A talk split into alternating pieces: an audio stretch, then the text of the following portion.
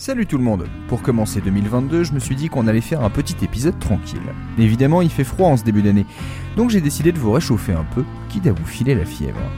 Aujourd'hui, on va se pencher sur une chanson dont vous connaissez sans doute plus la reprise que l'original, et donc vous ignorez qu'elle a eu droit à pas mal de changements, un peu comme si une jolie petite maison gagnait soudainement 3 pièces en plus. Préparez-vous à claquer des doigts, c'est la même, mais pas pareil.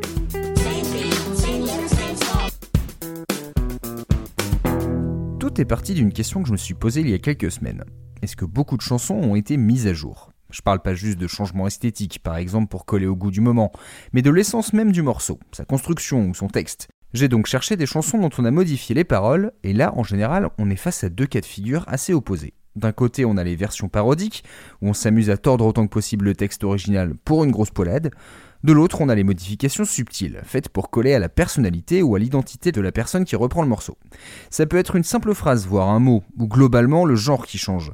Par exemple, Johnny Cash qui ne veut pas dire crown of shit, donc couronne de merde, en reprenant Hurt the Nine Inch Nails, et il choisit crown of thorn, qui veut dire couronne d'épines.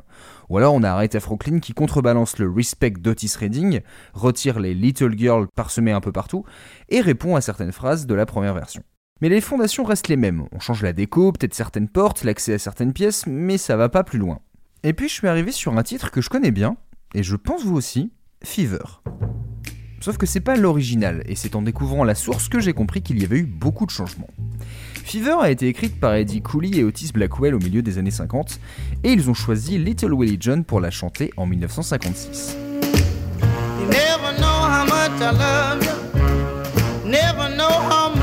I care. You put your arms around me, I get a feeling that's so hard to bear. You give me fever. When you kiss me, fever. When you hold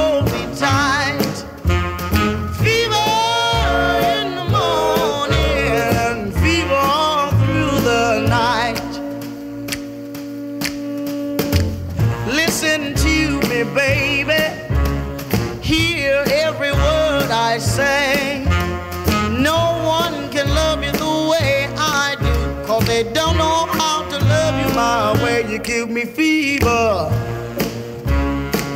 When you kiss me, fever. When you hold me tight.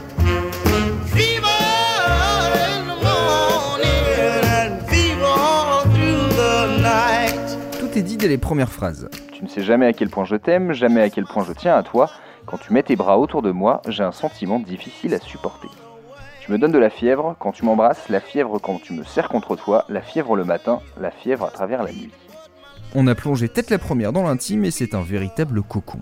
Un rhythm and blues très cuivré et sensuel où la contrebasse est bien marquée, mais pas forcément sur le temps. Et avec les petits claquements de doigts qui résonnent, il y a clairement un groove, à la fois quelque chose de traînant, de lascif, et en même temps de sec et percussif.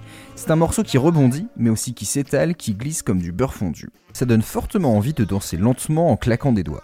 Et j'ai pas encore parlé du chant. Le bien surnommé Little Willie John, du haut de ses 19 ans, est très crédible pour délivrer un message hyper sensuel, sa voix est expressive, un peu abîmée, il sait pousser la note et exprimer la soul. Little Willie John, un nom qu'on peut facilement confondre vu le nombre de Little, de Willie et de John que la musique a connu, est une de ces stars oubliées de l'histoire. Il a connu une carrière fulgurante avec plusieurs tubes dès ses débuts, capable de tenir l'affiche avec un Ray Charles ou un Sam Cooke. Mais au début des années 60, son caractère impulsif, ses problèmes d'alcool et plusieurs arrestations pour trafic et escroquerie l'ont mené à sa perte. En 1965, il est condamné pour meurtre après avoir poignardé un homme l'année d'avant et meurt trois ans après dans le pénitencier de l'État de Washington, apparemment d'une pneumonie. Il avait à peine 30 ans. Pour l'anecdote, après avoir fait appel de sa condamnation, il avait été libéré sous caution le temps que la justice reconsidère son cas. Il en a profité pour enregistrer un album qui devait marquer son grand comeback. Mais pour des raisons contractuelles, le disque n'est jamais sorti à temps. Il faudra attendre 2008 pour pouvoir enfin entendre l'album 1966.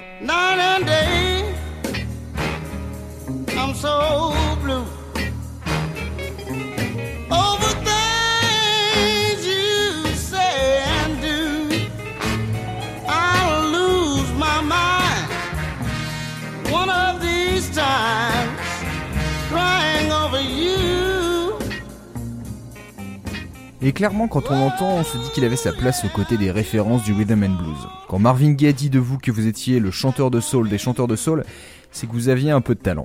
Entre Sam Cooke et Otis Redding, encore un énorme gâchis. Mais revenons à Fever. En 1958, c'est cette fois une personne bien plus mature qui va reprendre le succès du petit Willy. Peggy Lee a 38 ans et déjà une jolie carrière de chanteuse et actrice. Et c'est elle qui va révolutionner Fever. Never know how much I love you. Never know how much I care. When you put your arms around me, I get a fever that's so hard to bear. You give me fever. When you kiss me, fever when you hold me tight. Fever in the morning, a fever all through the night. Sun lights up the daytime, moon lights up the night. I light up when you call my name, and you know I'm gonna treat you right. You give me fever. When you kiss me, fever when you hold me tight.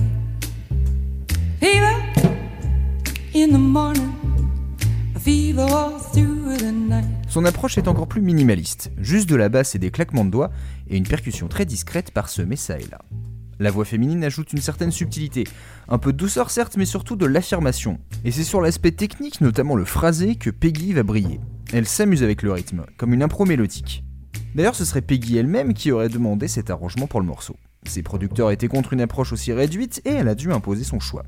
Et avec le recul, ça paraît évident que sa voix est l'argument majeur qu'il fallait mettre en avant. C'est justement parce que le décor est réduit à l'essentiel que l'équilibre fonctionne aussi bien.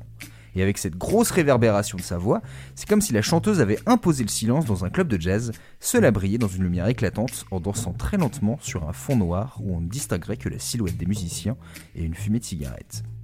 Ça marche parce que Fever suit toujours le même court mouvement. Une instrumentation minimaliste, la basse qui crée le décor sombre, la batterie qui claque et qui résonne, et c'est le chant qui fait tout.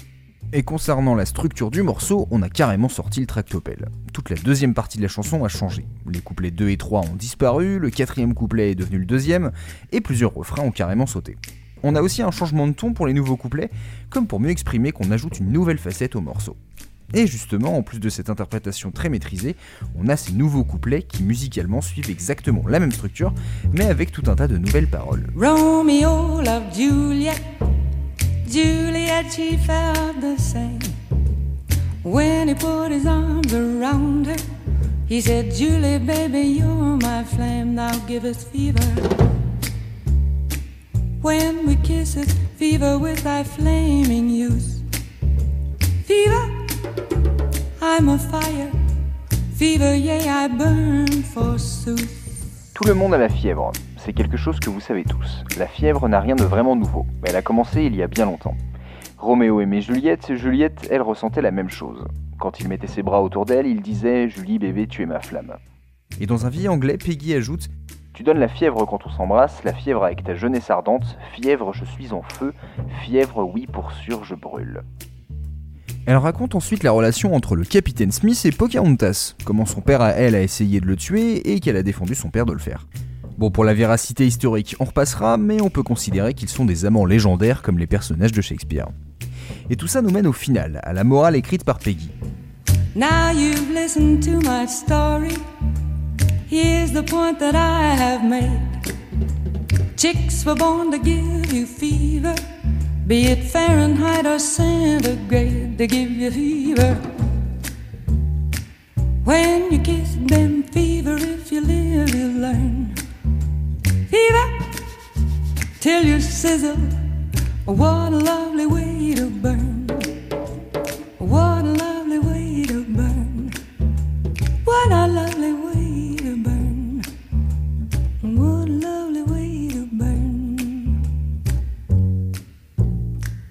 Maintenant vous avez écouté mon histoire, voici le point que j'ai soulevé.